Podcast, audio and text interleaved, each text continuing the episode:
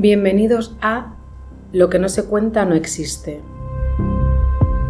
Cada semana plantearemos un caso, crímenes sin resolver, desapariciones inexplicables, hechos paranormales.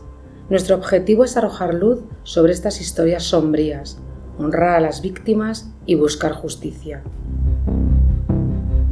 Comenzamos.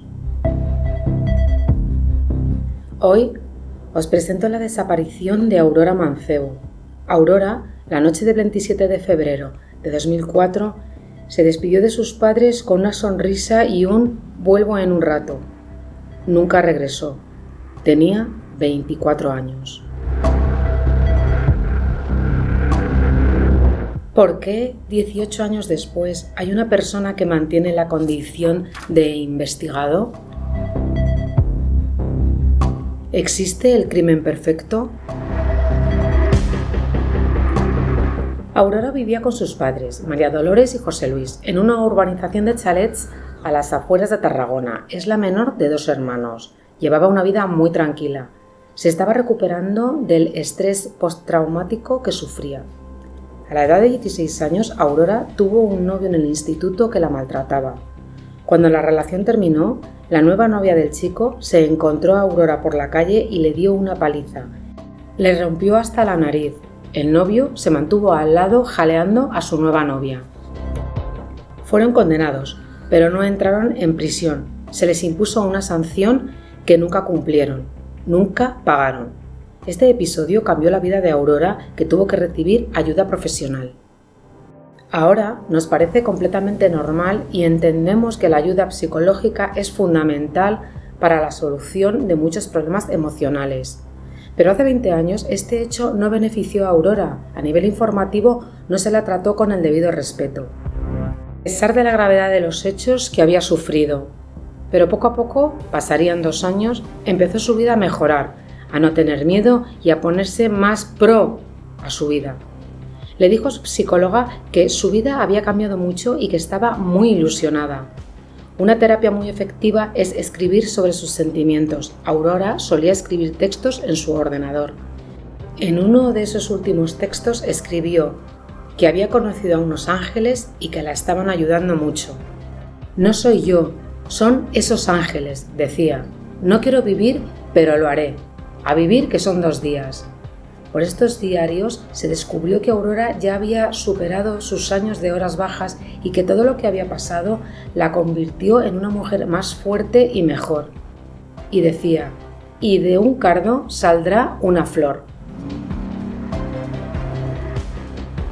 Es viernes, 27 de febrero de 2004. Es una noche fría, son las nueve y media.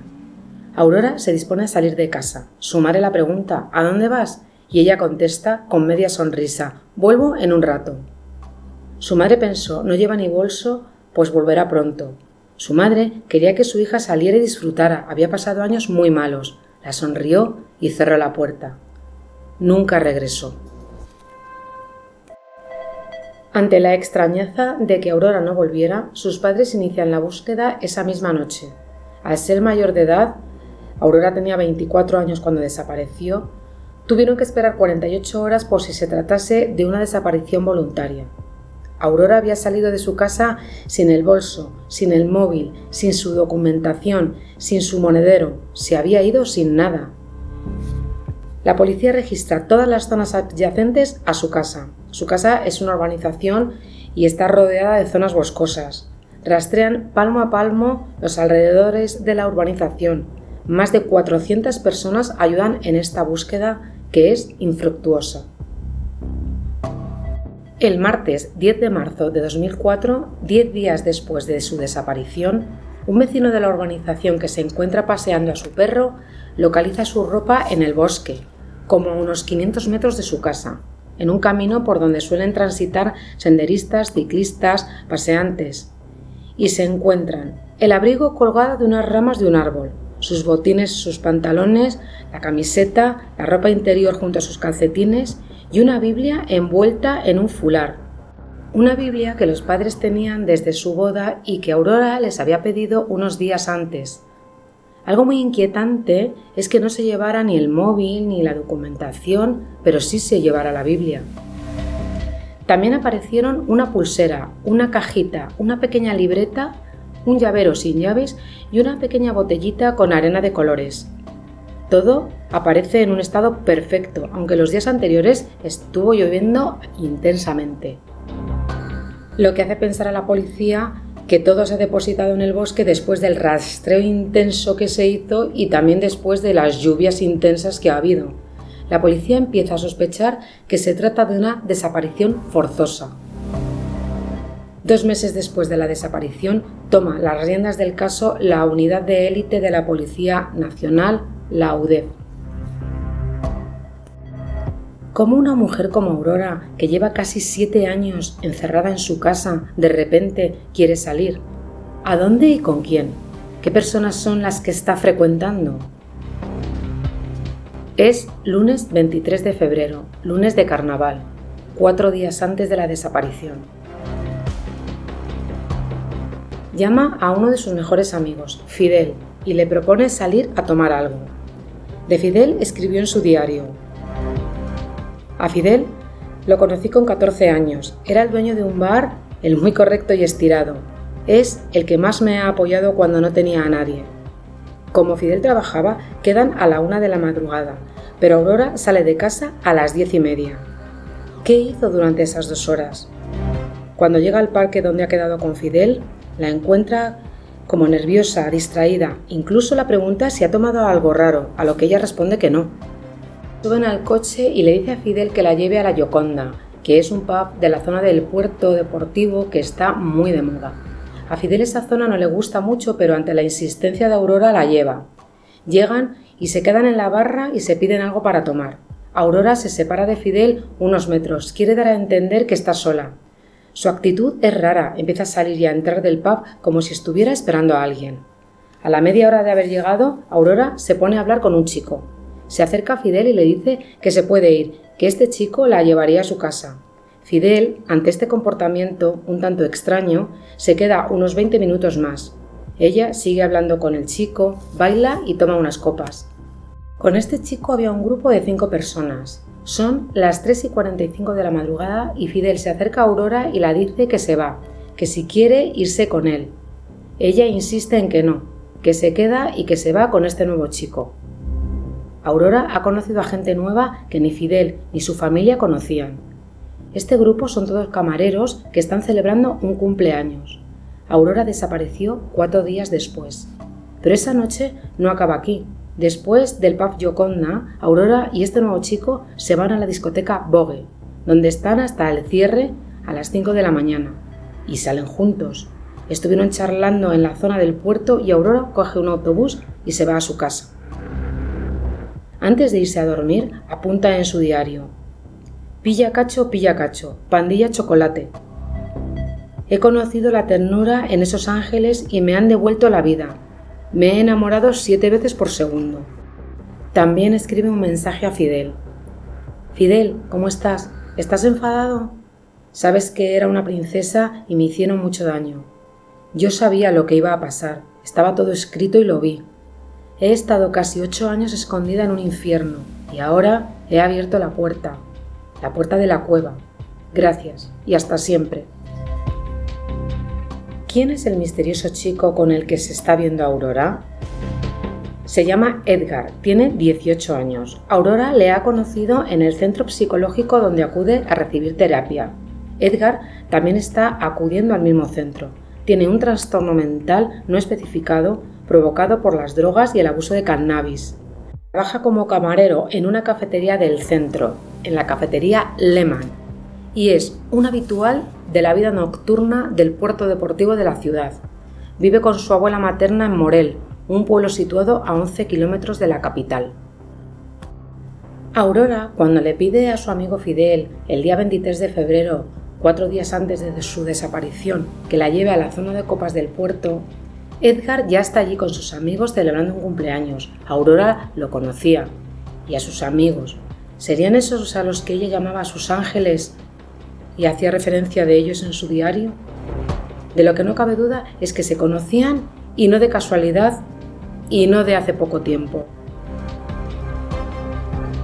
¿Qué ocurrió el día de la desaparición de Aurora? Aurora estuvo todo el viernes en su casa. Tenía consulta con su psicóloga, pero llamó y cambió la fecha. Se dio un baño de dos horas, se arregló, estrenó un conjunto de ropa interior que le habían regalado, comió algo y se despidió de su madre con un vuelvo en un rato. Esta es la reconstrucción que hace la policía. Edgar libraba los viernes, quedó con ella. Tres testigos afirman haberlos vistos juntos en el puerto deportivo. Uno de ellos declaró que estaban muy acaramelados y que parecían una pareja. Los padres de Aurora empezaron a buscarla esa misma noche. La policía interroga a Edgar y este les dice en un primer momento que el día de la desaparición de Aurora él estuvo trabajando. La policía corrobora que ese dato no es cierto. Ese día libró. Edgar asegura que no salió de su casa.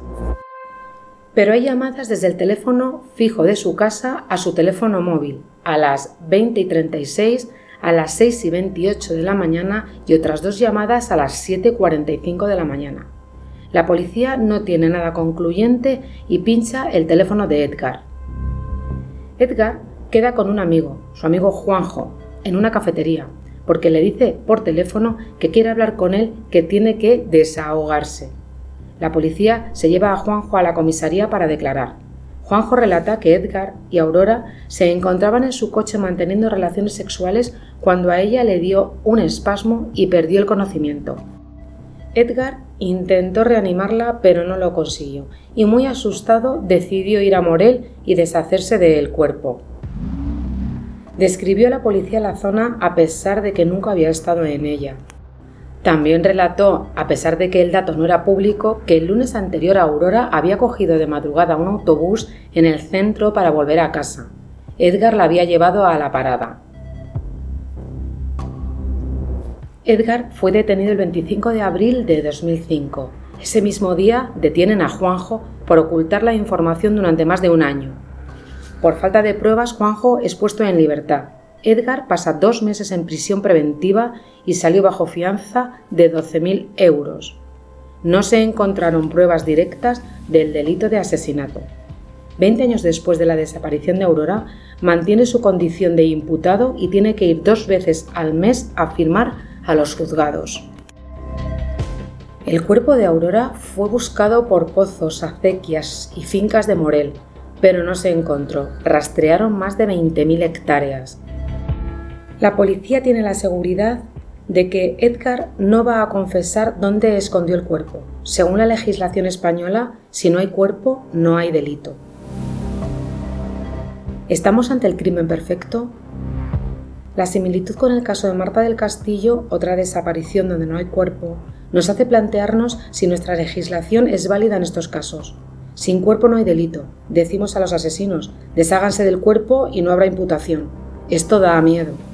La policía y la justicia tienen en muchos casos las manos atadas. Para las familias es muy frustrante y doloroso. Las dejan en una situación de incertidumbre y angustia. Luchan contra la sensación de falta de justicia, de falta de respuestas. No hay fin del duelo. Que la persona que sabe de dónde está, pues de alguna pista, que mis padres puedan descansar de una vez, ¿no? que puedan ir a llorar a algún sitio. Es que hay que ser padre y, y estar en esta situación y saber que tu hija te la han matado, te la han escondido, somos personas y necesitamos, necesitamos es que necesitamos saberlo.